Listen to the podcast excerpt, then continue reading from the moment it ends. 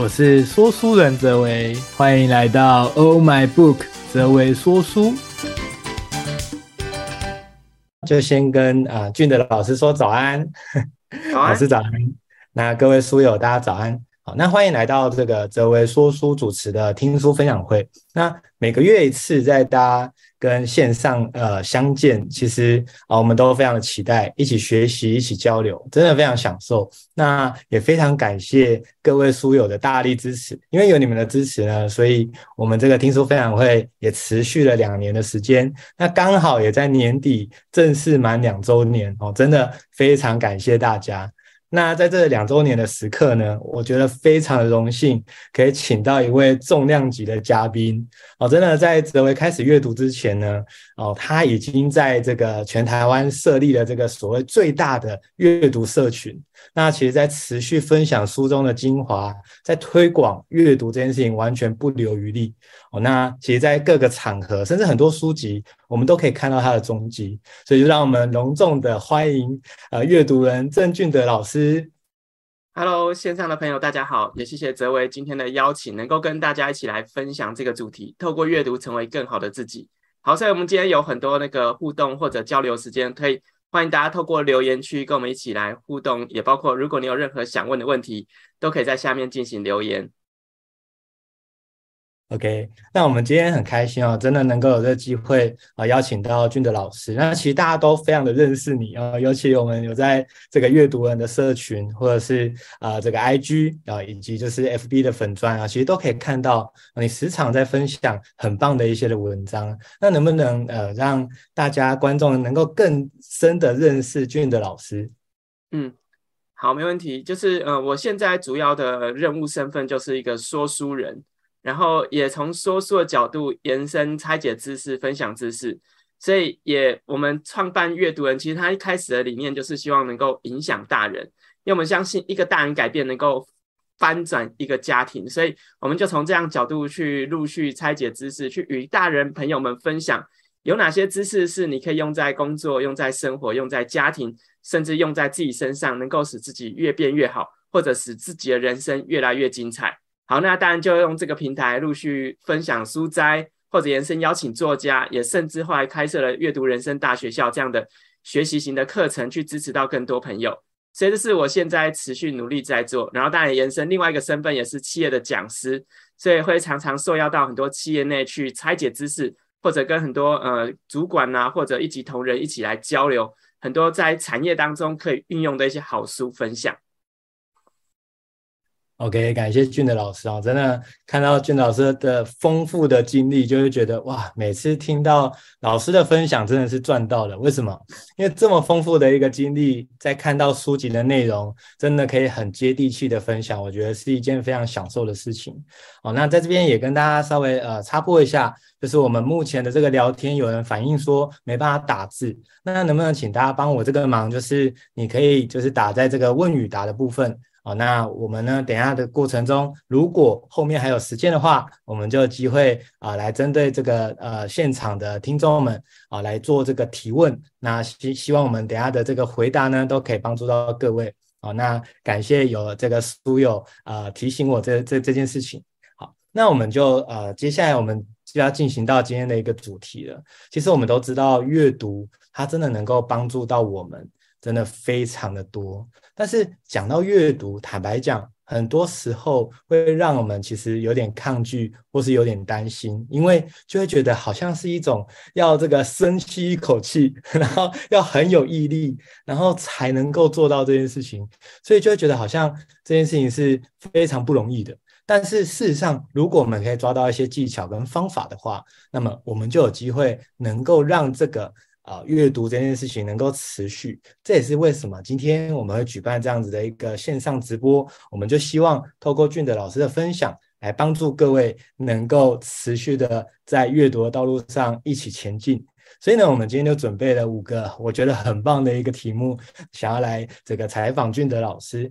啊，首先的话，其实我想要问问这个老师啊，你是怎么样选书的？尤其我们都知道，这个市面上琳琅满目，这好多书籍，如果我时间有限，我不大可能每一本都看得完。事实上书是一辈子都看不完的。对。那同时呢，我们想要邀请俊德老师分享说，二零二二年老师有没有看过最推荐的前三名的书单，可以让我们参考？那我们欢迎俊德老师。嗯、好，那关于选书，还有包括二零二二年要推荐的书，其实它可以分成两题来看。因为选书其实有包括嗯不同的时期、不同的年纪，也包括不同的呃，无论是你现在的职场的需要，而也延伸你自己在选书上面会有自己的需求。然后我自己，我先分享我自己在学生时期，我觉得我在年轻的时候，那时候我自己因为时间比较多，所以我那时候会自己特别去写散文，还有小说，也是那时期大量的丰富我人生，读了好多好多的故事。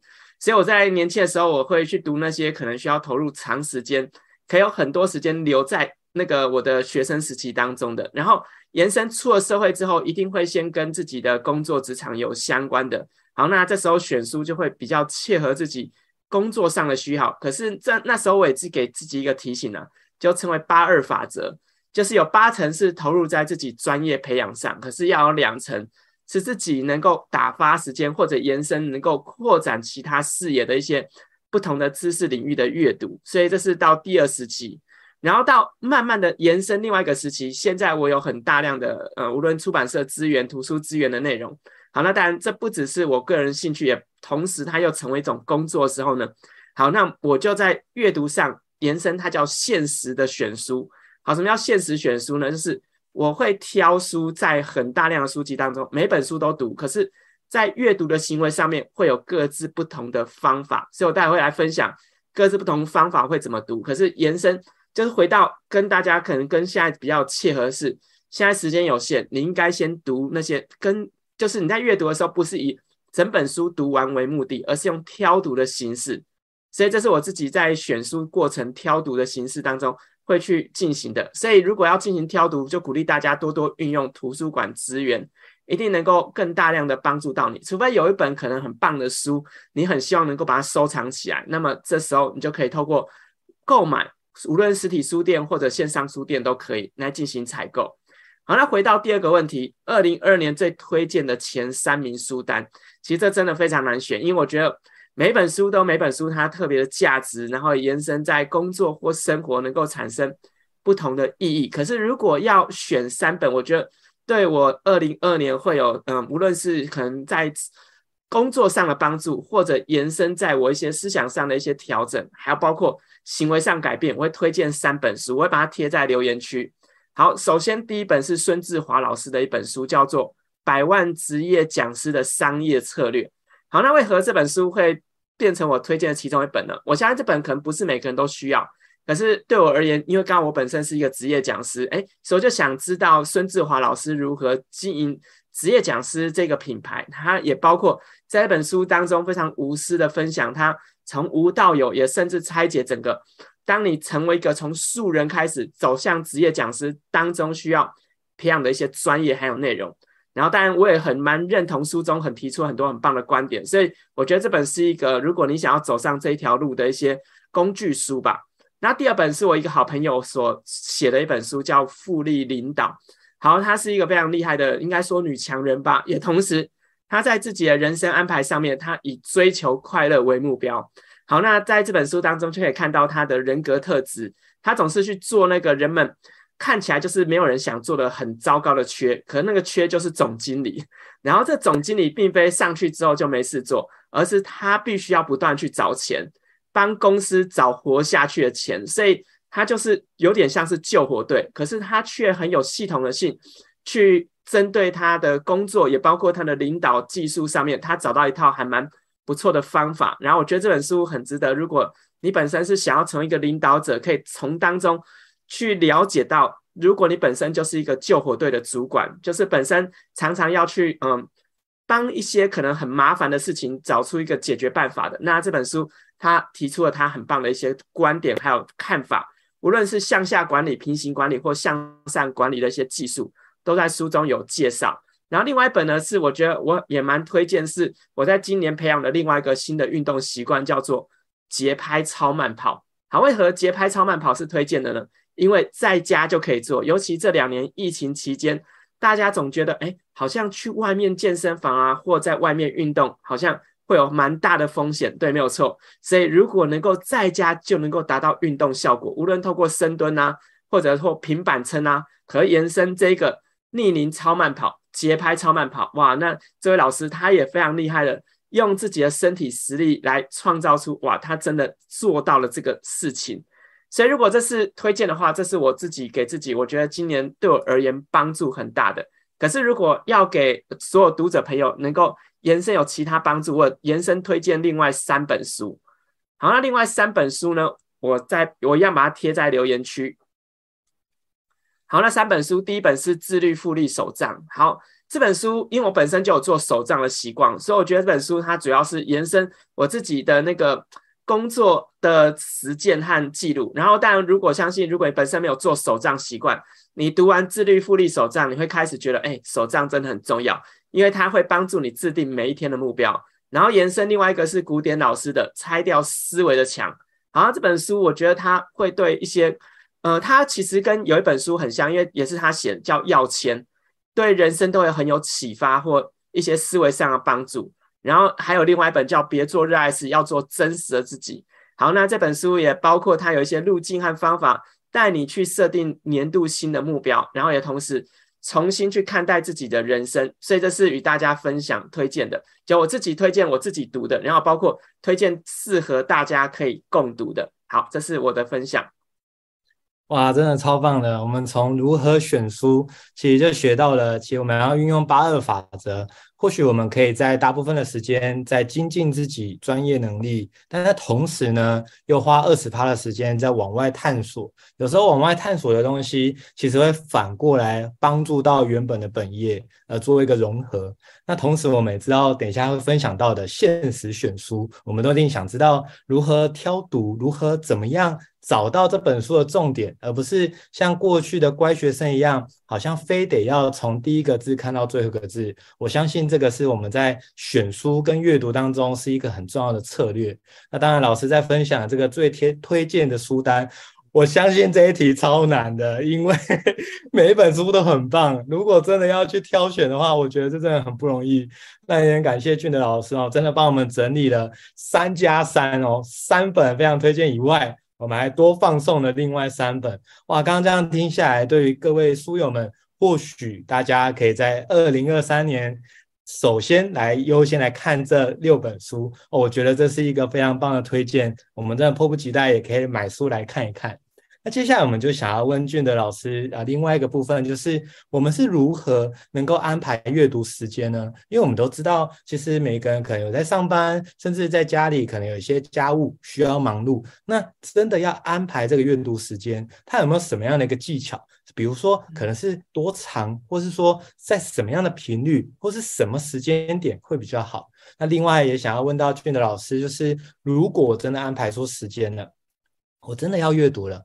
但是我怎么样能够高效的阅读，让这个 CP 值发挥到最大，让我有成长以外，然后也能够累积这样子的一个书本的数量，有更高的、更广的角度跟格局去看待事情。那这个部分我们就欢迎俊德老师。好，那这一样分成两个部分，一个是如何安排阅读时间，而另外一个则是。如何高效的阅读技术还有方法，然后当然这两题它有每个要，其实还是要回到每个人的自己的时间管理或者延伸在时间的运用上面。那我先来谈关于时间这部分。好，其实时间其实有分三种，一种叫完整时间，另外一种叫零碎时间，然后另外一个叫做刻意时间。我有贴在留言区，所以大家可以把这个也可以作为一个参考或记录的重点。好，那什么是完整的时间呢？好，那完整时间就是。你每天都有固定一个时间是完全空档，然后这空档可能是睡前，或者延伸这空档可能是嗯，在通勤时间很完整，就是每天要搭车搭一个小时才到公司。好，那这完整时间你就可以用这个固定时间去投入学习的安排。好，那坊间一般的书籍，我以我手中类似，哎，我找一本不会反光的，好，这本，好，一般坊间的书啊。多数都落在三百页到四百页。那通常这类书，如果你每天只有十五分钟可以阅读，那么先跟大家讲，那平均下来，你差不多一定在两个礼拜内可以读完一本书。我现在讲的是十五分钟。那如果你每天的那个完整时间有将近三十分钟，好，那你一本书的读完时间就会落在一个礼拜内，就平均是五天到六天的时间。所以你如果有固定这样时段，我们简单来说，这种叫完整时间。好，那你就可以用这样的时间来安排进行阅读行为。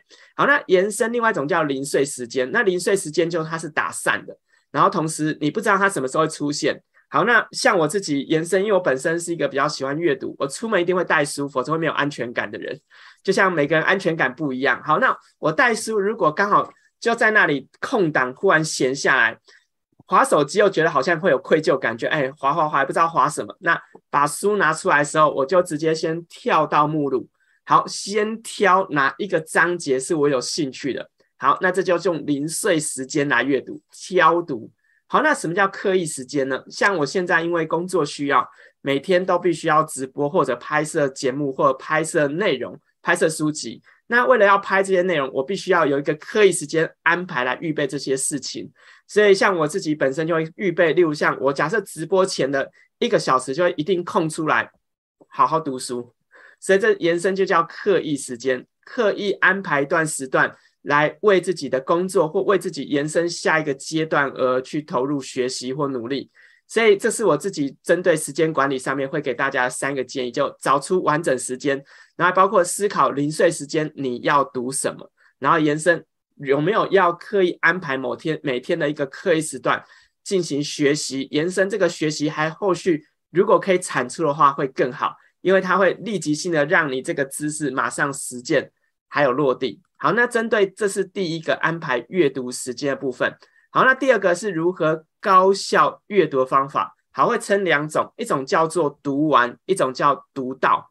好，那读完和读到呢，又回到目的性。好，我这边也把这个留言区贴上关于目的性的部分。好，如果我只是要单纯跟读者朋友介绍，诶，这本书在说什么，然后或者是我只是要分享重点。好，那我要做叫读到，那读到就先读封面。目录封面还包括后面封面哦。我先讲一下每个封面功能。封面通常就是编辑为你先整理出书中的重点，所以封面一定要读。封面读完之后，进入到序。那序通常是作者他为什么写这本书的缘由，所以序也是需要好好去理解它相关内容，延伸它才会对你而言，你在阅读上面会有一个比较方便的指引。好，那目录呢，则是整本书的框架，所以封面、目录、序一定要读。好，那读完之后呢？那如果我是要做介绍还有重点，那读到我们就从目录阅读法挑选目录当中哪些会是我需要重点，或者我要介跟别人介绍别人会有兴趣的重点。好，那就是用挑读的方式，我们称为读到。好，那如果要读完，通常会有一个目的是我要做特别的简报，要整本书的介绍，或者延伸我要去到企业授课或到受邀去进行演讲。好，那我就必须要用读完的形式，在阅读行为上面一样，封面目录序先走完。那么紧接，那针对我在每个目录当中，每个目录当中都要挑出这个章节的相关重点，进行笔记的整理。所以我会把它分成两个段落，也延伸回到你自己工作需要，你所需要高效阅读。我觉得多数现阶段，如果你本身已经出了社会朋友，你应该多擅长运用叫做读到，而非读完。因为台湾一年会出版四万本书，有很多书等着你去读，所以不用想说我每本书全部都要读完，没有读完很可惜。没有，你要想的是，你失去了另外一本能够改变你人生阅读机会的好书，那才叫人生最大可惜。因为说真的，每本书当然都很棒，可是不是每一个章节都会你现在就用到，或者能够立即性的帮助你。所以时间有限下。你应该多多善用叫做读到的技术，这是跟大家的分享。哇，我觉得这个分享好经典哦，因为我们其实每次在阅读当中，一定都会讨论到的，就是那到底有什么样的时间可以拿来阅读呢？那事实上，这个讨论的过程中，其实我们都觉得好像不是那么的容易。所以今天老师就提供了这个三个很重要的一个方法哦，就是完整的时间可以刻意的呃这个规划出一个，比如说十五分钟。其实刚刚有一个数据，我觉得蛮惊奇的。后来想一想，好像真的是这样，就是如果你每一天真的看十五分钟。哎，其实，在三百页的书，大概两个礼拜是看得完的。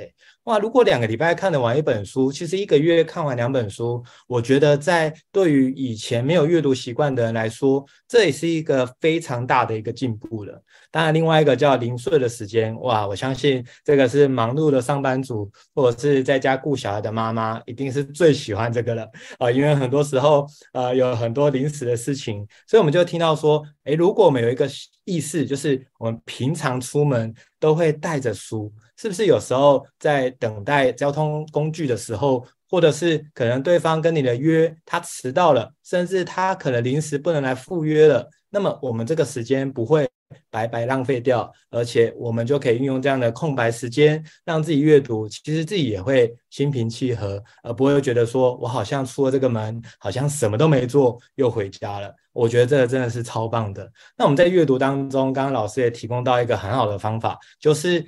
我们在看的时候，我们能不能先看目录，去看见里面哪些的章节是我有兴趣的，或是哪些的章节，诶，我觉得更有机会解决到我想要知道的疑惑。所以，我们用这种目录挑读法，是不是我们就能够更精准的知道一本书里面的哪些精髓是能够对我有帮助的？所以我们知道说，真的在读的过程中，我们的封面、我们的序。我们的目录，这些都非常非常的关键，能够让你直接掌握了啊这本书里面的一个架构，甚至呢，老师也提供到了这个叫读到跟读完，它其实是很不同的。那老师给大家很重要的建议就是，其实读到对我们一般呃的人来说，其实是更为重要的，因为我们都知道，其实我们在日常生活当中会面临很多的挑战，但是这些挑战有没有解决方法呢？坦白说，真的都在书里面。但如果我们能够快速的累积这个阅读的量，甚至书本数的情况下，好处就是同一个问题，我们就可以学到不同的作家，他用不同的角度来诠释这件事情，甚至解决方法截然不同。那么，如果我们累积这个呃书本的这个数目的情况下呢，就代表我们比较不会单一面向来看待这件事情。这也是为什么我们这么推崇阅读。因为我们看每件事情一定是从自己的角度出发，但是自己的角度出发再怎么样都一定会有盲点。我们想要突破这个盲点的一个限制，最好的方式就是透过阅读了。所以刚刚俊德老师这个分享真的太精彩了，我相信对大家来说一定能够有非常大的收获，帮助自己安排出阅读的时间，以及找到呃高效阅读的方法。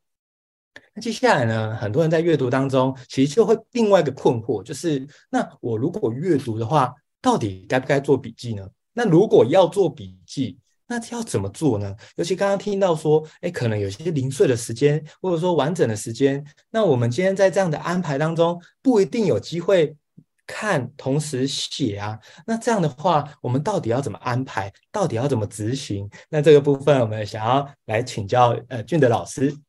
好，没问题。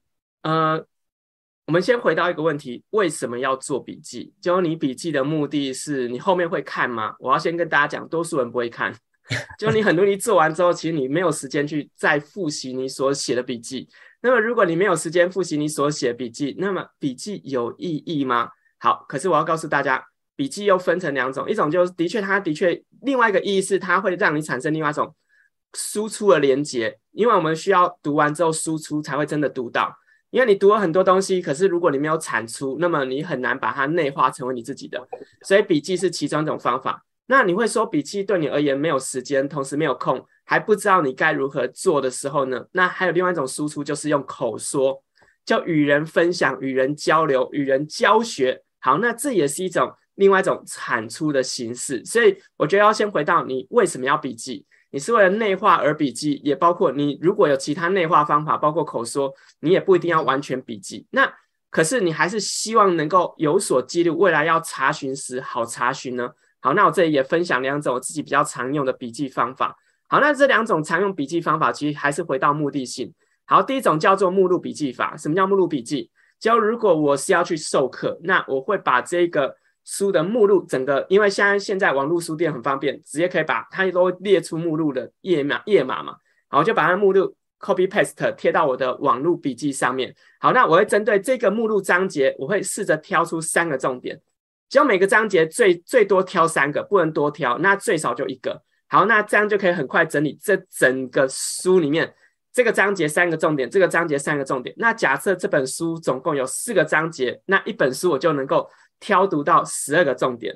如果能够读到十二个重点，其实这本书就够值得了。所以这是我自己第一种目录笔记法。那第二种呢，叫康奈尔笔记。那康奈尔笔记通常是，如果我要针对这一门知识做另外一个可能更细节的一个内容性的去了解，甚至我自己常常会去一些校园呐、去演讲分享。那对学生而言，最适合做笔记就是康奈尔笔记，因为它也是一种呃，无论后续的复习、记忆、背诵最好用的笔记方法。那如果大家对康奈尔笔记不知道它的操作细节，因为时间有限，也没办法在这边讲太深的细节，请大家搜寻关键字，已经有非常非常多 YouTube 或者是网络的一些作家都陆续分享了康奈尔笔记的一个做法。它简单来说就是一张白纸分成三个面向，一个面向做笔记，另外面向写关键字，最后下面写上自己在写完之后的一个回复心得或体悟。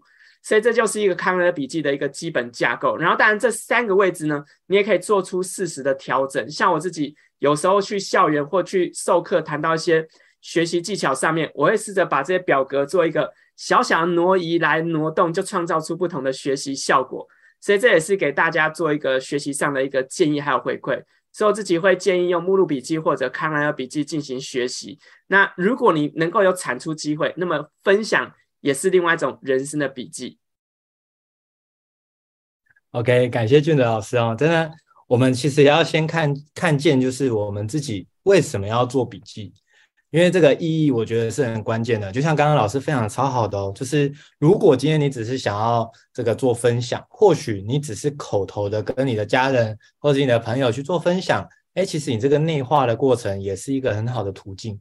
事实上不一定要做笔记，但是我们有时候在做笔记的时候是希望什么？我们内化更深，甚至更精准来说，我们希望未来可以查询。哇，那这个的话，我们在做笔记的关键跟方法。就要特别要掌握了。那今天老师提供的这两个目录笔记跟康奈尔笔记，我觉得这两个笔记的方法哦都非常适用大家，因为那是一般人都做得到的。你看，在目录笔记的部分，我们就是学会把一本书的这个目录截取下来，每一章节试着归纳三个重点。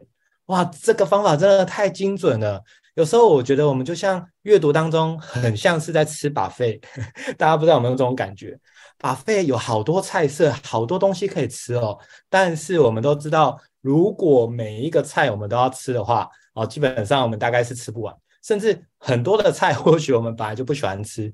那么我们花钱去吃把费应该就不是为了要逼迫自己每道都要吃到哦，然后逼迫自己吃自己不喜欢的食物嘛，而是说，如果我们可以针对这个书中，诶，可能我们喜欢的，能够帮到我们的。啊，能够做学习，然后甚至去归纳整理出三个重点。这个三个重点，或许这本书这个作家他本身想要提供十个重点给各位。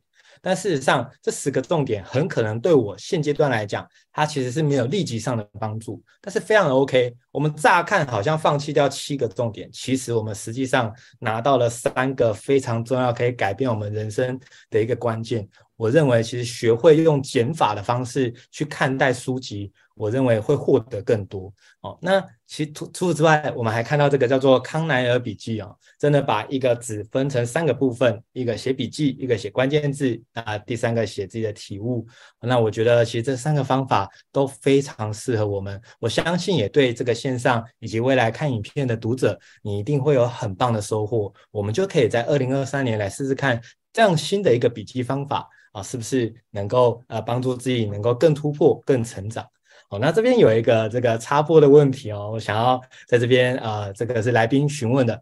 他说：“哎，想知道老师会不会一次阅读多本书，还是说老师是一次一本书看完才接着下一本？”那这个插播想要请俊德老师分享。嗯、好，没问题。呃，其实因为我们时间的运用啊，所以通常你在这个时段，我我先讲一下，因为我本身每天要讲很多书，所以。我每一本书可能会预备，可能它有十分钟、二十分钟，我可以投入时间在这本书上面。所以在阅读上，我没办法把整本书读完，除非它已经是一个工作任务，要去企业授课，我就会安排至少一到两个小时的时间去拆解这本书里面的所有重点，然后把它提取出笔记出来。所以这是我自己在阅读上面会做的。那在阅读行为上面，其实啊有分两种不同的派别。好，一种就坚持要把一本书读完再走另外一本，可是通常这就属于学术理论型的，就是你希望能够了解这本书作者整个系统性的思维。好，那如果你没有要做这么深度的一种学术领域的那种系统性知识学习，你应该做的是建构自己的学习系统。那建构自己的学习系统，那你就可以一次阅读多本书。例如这本书当中挑到这个目录对你有帮助，那下一本书当中另外一个目录又对你有帮助。所以读完这个目录之后，做一段笔记，延伸再读另外一本书的时候，假设你都共读，可能我先随便讲，就是设定年度目标好了。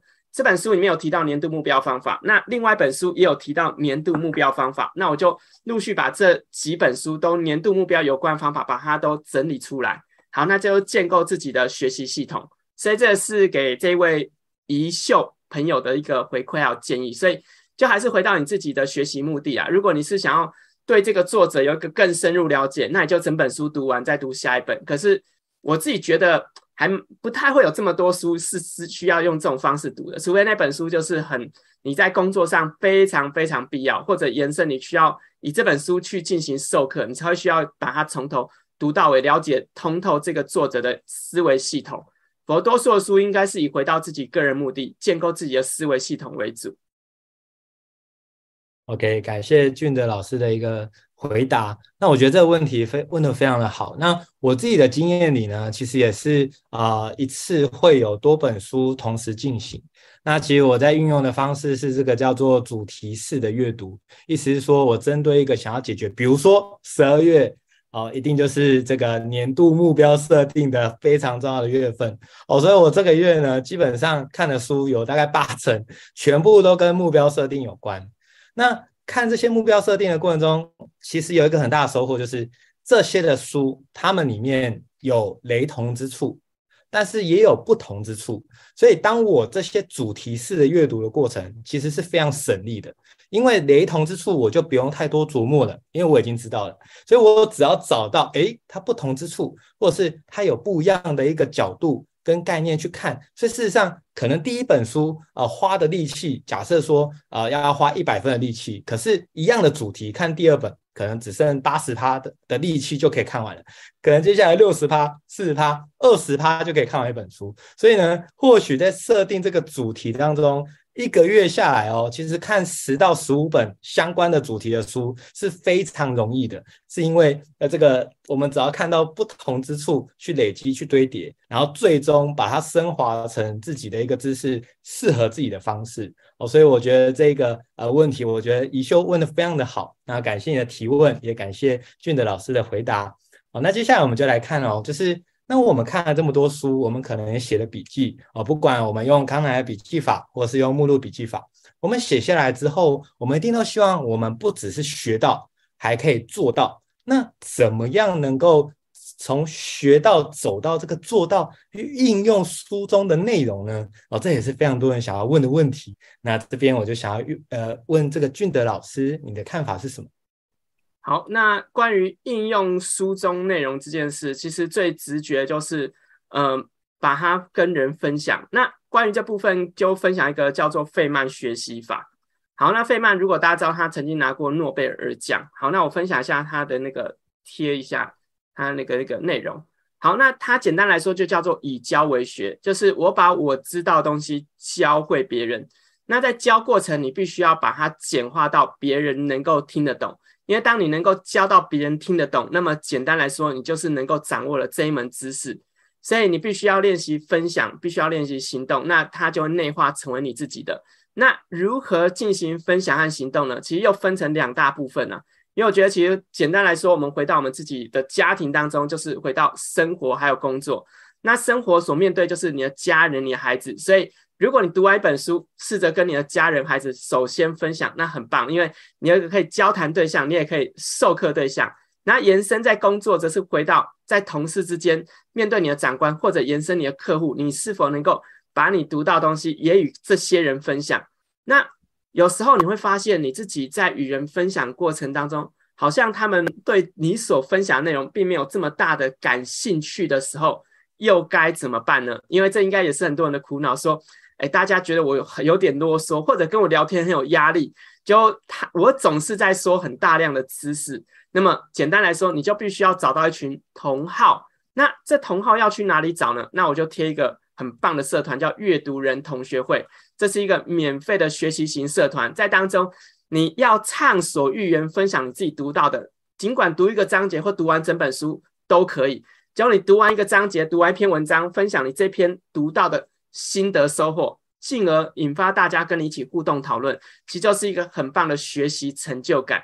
好，那这是第一个，我觉得很适合能够传播的环境，也同时产生互动学习，也同时精炼自己文字产出的技术。好，那如果你又要想要延伸的更大的挑战，好，那这挑战又分成延伸下面的，那下面这几个部分就是为自己创造商业机会。好，那首先第一个就是找到一个能够被打赏的平台，像台湾有方格子，在中国有简书，有很多平台。都是能够在你产出你知识之后呢，如果有人欣赏你的作品，他会透过打赏的方式或透过订阅方式来支持你，然后甚至你可以出属于自己的一个电子书。那么什么叫出自己的电子书呢？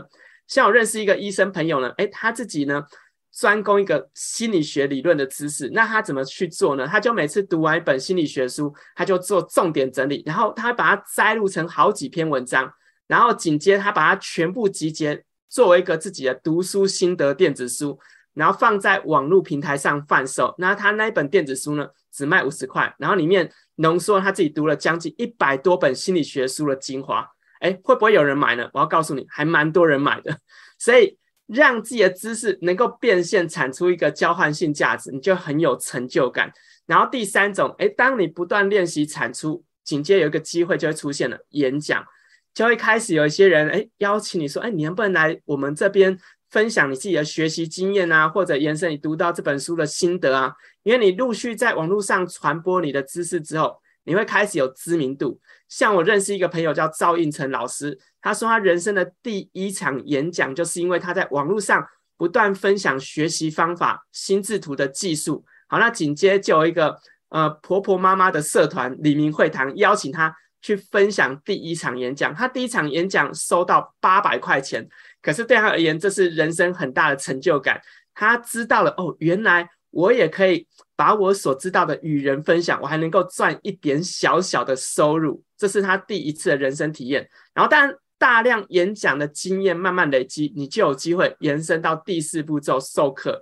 这授课无论是进到企业内授课，或者邀请到校园去与人分享，甚至延伸，现在很多补习班都会邀请到类似学习技术的老师啊，或者延伸一些合作的老师，那这也是一个商业机会。甚至如果你自己在针对某个领域的知识越来越熟稔，你可以开自己的线上课或者公开班，这些也是一种让自己的知识变现的作用。但最好的方法还是回到什么呢？回到你自己工作上面，如果你在工作上能够运用你所读到的，其实这也是能够为自己职涯发展创造更好的机会。谢谢。好，谢谢俊德老师的分享。我们在这一题呢，其实真的费曼学习法哈，基本上真的很精准的就可以回答这个问题了。事实上，以教为学的这样的概念呢，真的。以往我们可能没有听过，但是如果我们真的接触过的话，会发现这个是一个非常有智慧的一个技巧。哦，诚实说，其实我在呃这个过程，为什么后来成为说书人，甚至走到企业演讲，甚至开办这个工作坊，其实其中一个很重要的因素就是费曼学习法，也就是那时候对我来讲，我觉得我。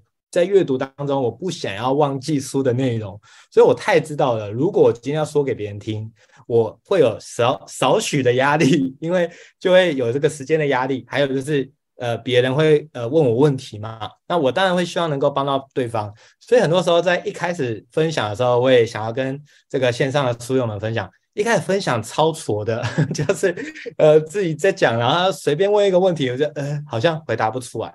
但是就是这个过程，我们不用担心自己好像要很完美，而是说，如果我们先去做，透过别人的问，会让我们发现原来我哪个部分还不够了解。所以事实上，如果我们一件事情可以简单说，就代表我们真的能够呃完整的了解这件事情。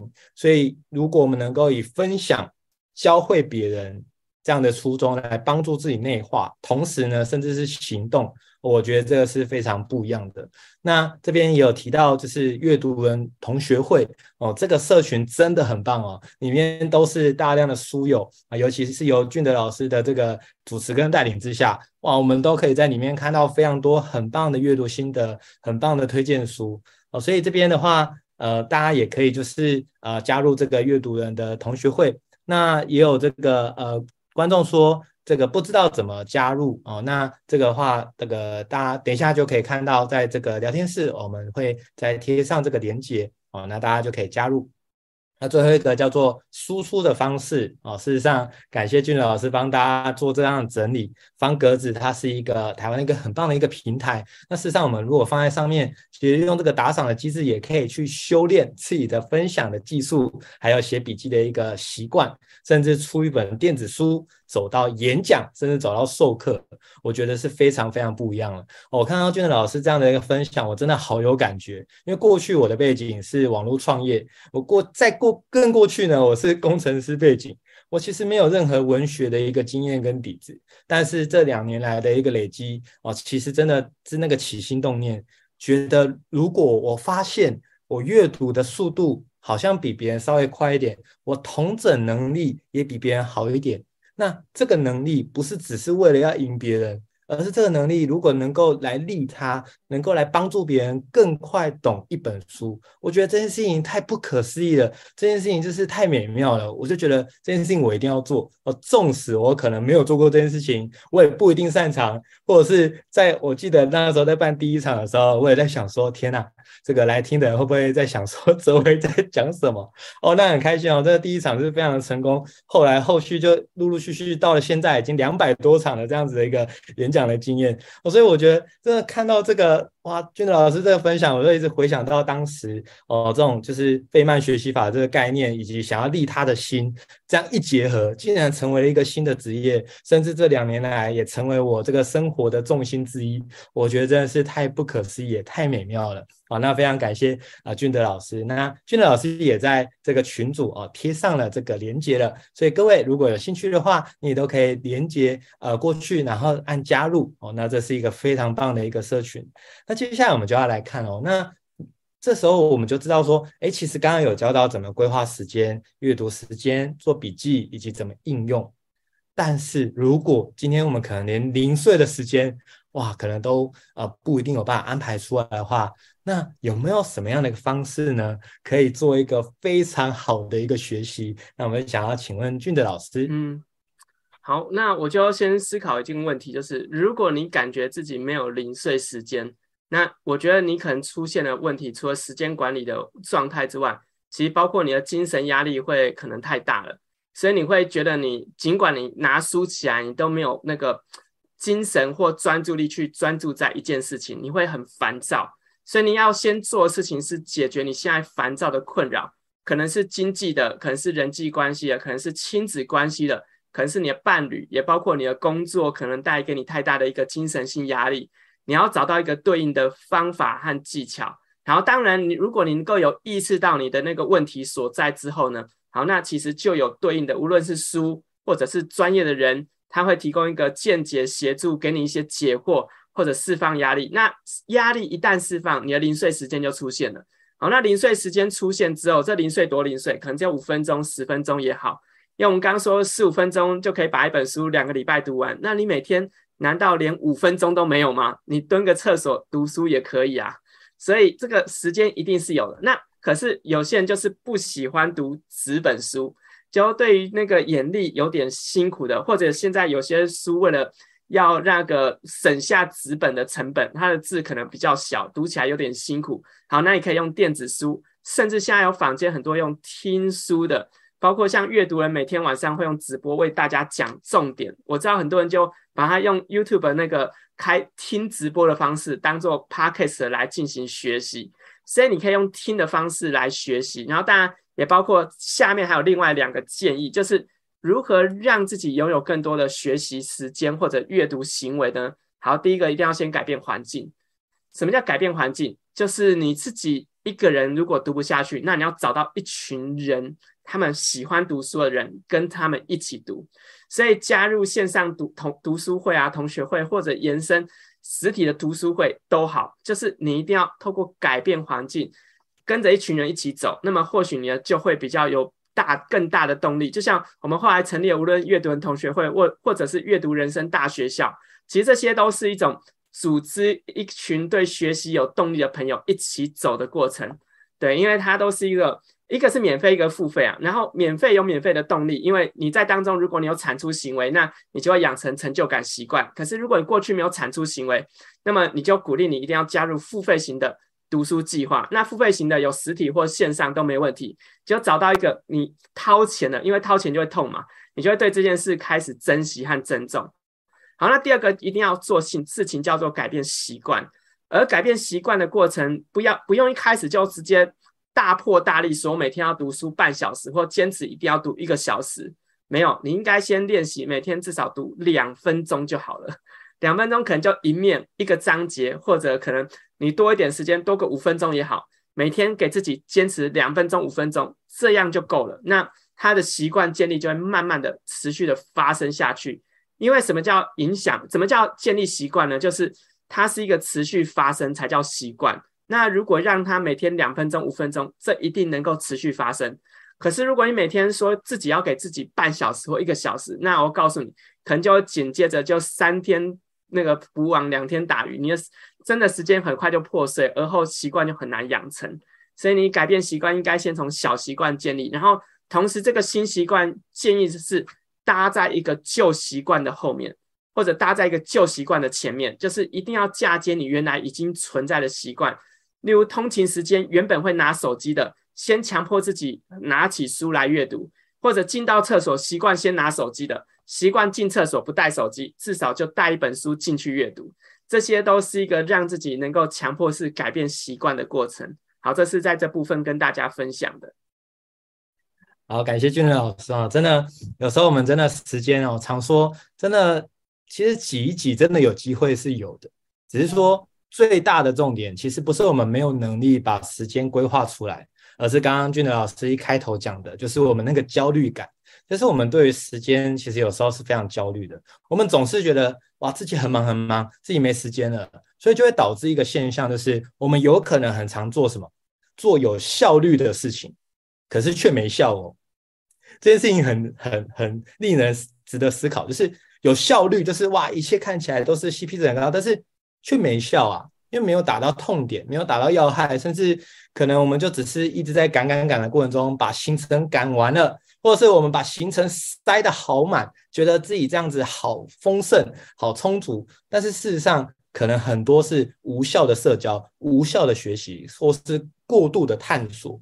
那这个过程其实就非常的可惜。所以今天老师就提供了这个我觉得很棒的方法，叫做改变环境。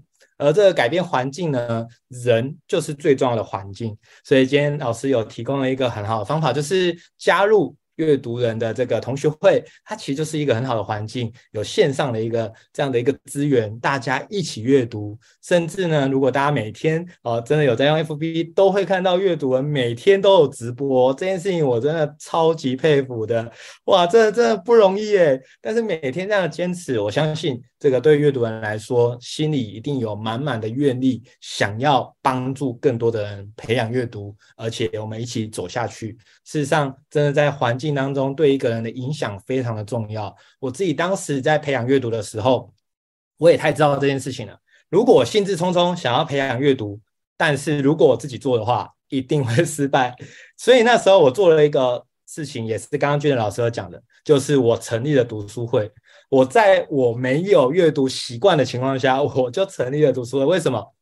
其实就是希望能够找大家一起来阅读，然后我希望因为大家来了，所以呢就可以帮助到我，也一起把这件事情做好。那没想到透过这个读书会，后来变成说书，甚至后来变成跟很多知名的一个作家，像今天跟俊德老师做这样的线上访谈。哦，这缘起都是当时我不希望这个好的阅读习惯。一就是没办法持续下去。所以这个改变环境，真的就是要找对人，找到一个很棒的氛围，让自己持续突破。就算自己发懒了。就算自己想休息了，可是有这样的环境，会让自己觉得能量满满，甚至会让自己爱上这样的身份，叫做阅读人的身份。那我觉得这就是一个最容易改变习惯，从身份认同做起，甚至改变习惯。这个我也非常认同。刚刚老师有讲到一个很重要的精髓，叫做两分钟法则。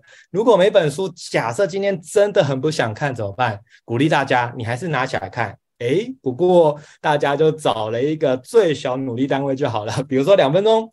我还记得当时我在二零二零年的六月开始阅读，我这个认真阅读的第一本书就是《原子习惯》，它里面就讲到这个关键。那没想到我我还没看这本书的时候，我买了这本书，我就不小心刚好用了这个法则。就是我第一天买来的时候，我真的就只看封面、看封底、看序，啊，真的只看两分钟，然后看完之后我就把它放回去了。没想到就是这个两分钟，让我隔天为什么会想看？因为好奇啊，就是因为我看了前面的两分钟，所以我就开始好奇说，哈，不用靠意志力就可以培养好习惯，这这件事情太匪夷所思了。因为原本我们都觉得要让自己很有自律，要让自己培养习惯，就是要非常的认真，然后非常的自律才可以。可是他却说不用靠意志力，哇，这件事情我真的是太惊讶了。所以那时候。我产生了好奇心，所以我第二天又拿开拿拿起来看了，结果哇，不看还好，看了之后不得了，就更好奇了。所以我常开玩笑说，事实上各位，如果你有追剧的习惯，好，那事实上你把为什么我会追剧？因为好奇嘛。如果我们把追剧的这个好奇拿来追书，也就是我们好奇书在讲什么，事实上我相信我们每个人在建立这个习惯，其实都。很有机会可以把它做好的。那当然，最后一个也提到了，就是所谓的改变习惯当中，叫做习惯捆绑。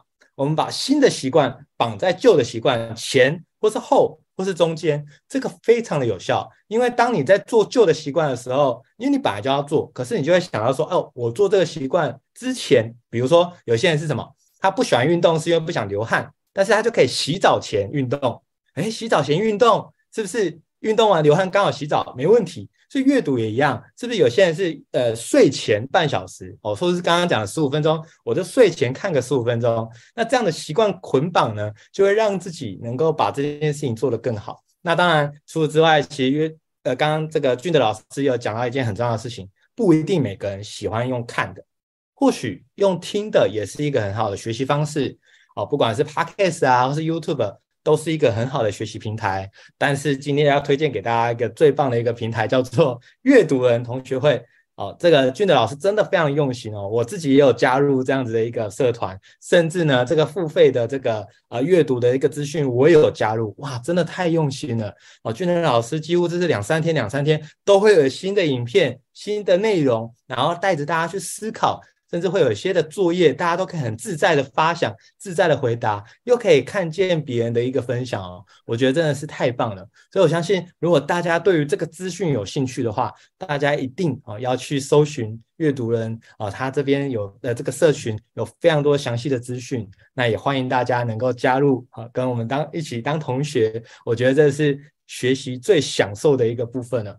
好，那我相信，其实今天在跟大家这个回答跟呃这个呃交流的过程呢，其实有回答大家非常多内心的一个疑惑。那这个疑惑当中啊、呃，这边又有几个这个小小的问题，也想呃还有一些时间能够再问俊的老师啊、有一个书友问我说，在练习输出的时候，他遇到一个挑战哦，就说呃。怎么样能够找到共鸣的点去做切入？也就是说，他或许其实有想要培养的这件事情，可是就如同刚刚俊老师有讲，就是说，那对方会不会觉得压力好大？会不会觉得好无聊？嗯、那怎么样能够分享呢？是打中对方的要害，或者说，哎，让一个普通人他会想要听听我们讲，或者说，让我们的家人也会想要听我们的分享。那我们邀请俊的老师。嗯、其实就是第一个要投其所好，先清楚他喜欢什么，然后针对他喜欢聊部分，我再提供我所知道的内容回馈他。不要一开始就是投我所好，就是认为我觉得这个很棒，我一定要跟你讲，因为你认为很棒的，对对方而言可能会觉得很有压力，所以应该先清楚你跟他之间的关系，然后也包括他是否很乐意的听你分享你想分享的内容。可是如果他对于这种学术性啊、知识性的内容，他觉得在每次跟你在一起会有学习上压力，就回到我们刚刚所提到的，你就真的不要强迫你跟他去谈这个，你就跟他真的好好聊聊八卦，聊聊新闻就好，因为他喜欢的就是这些内容。然后你应该试着找到一群真的跟你那个默契相同人，包括像阅读人同学会这样的学习型社群，在里面互动交流，这反而会可能更适合自己的一个学习的状态。所以这是可能在从这角度当中可以先想想的。所以这是回馈的部分。好，我觉得这一题哦，真的非常好，的确哦。有时候我们就投其所好，我就拼命自顾的一直讲哦，那对方也在汗颜哦，那其实就是也会很辛苦。那其实我很有印象哦，真的在卡内基他有一本叫《人性的弱点》，它里面有讲到其中一个章节，他说我们去钓鱼的时候，我们会拿自己爱吃的巧克力当鱼饵钓鱼吗？不会，为什么？因为鱼不吃嘛。那今天我们跟别人在交流的过程中，那为什么我们总是拿自己有兴趣的东西一直一顾？就是一股脑的一直往对方说呢，应该是什么？我们应该是要想对方想听什么。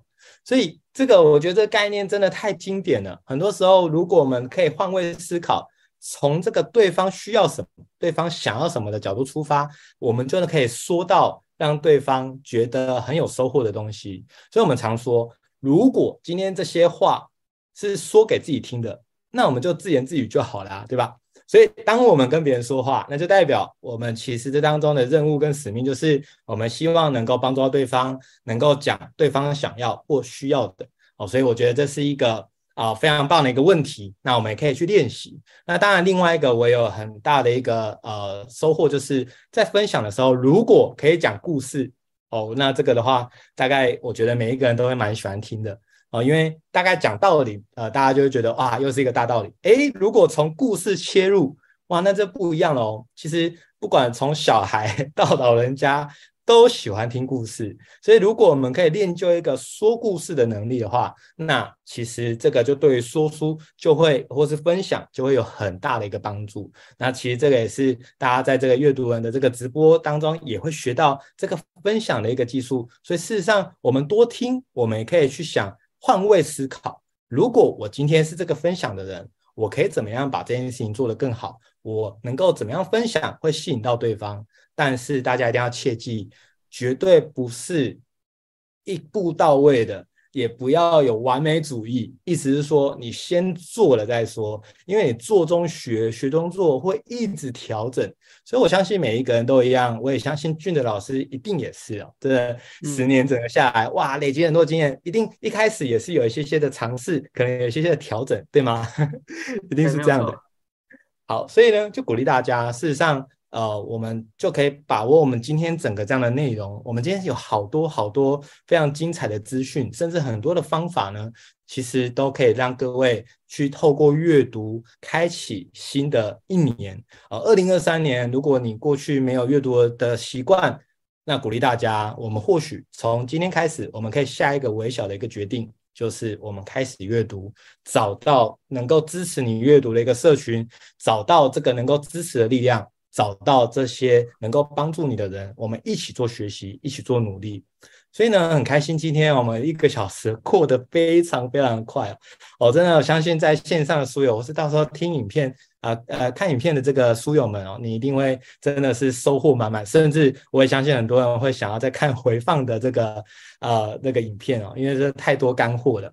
那其实我叫泽维，如果今天的这个内容呢，你想要再看回放的话，大家可以就是到这个 YouTube 搜寻泽维说书。那我有经营一个 YouTube 频道，那今天的这影片都会放在上面，提供给大家反复可以观看。那同时呢，我也有经营这个 Podcast，那大家有兴趣的话，也欢迎大家能够呃按追踪，然后可以聆听。那另外一部分也请大家帮忙，如果各位书友们你们愿意的话。能不能请大家就是今天听完的这个心得呢？你可以发在你的 IG 或 FB，然后能不能标记我跟俊的老师哦？那我们就会收到你的这个呃分享哦。其实坦白讲，我们呃今天这样真的是无偿的一个分享，那这个无偿的过程中，其实我们也很需要支持的力量，因为我们想要利他，我们这个发大愿的心，我们希望能够带着引领更多的人，影响更多的人一起阅读，走向一个更美好的一个人生。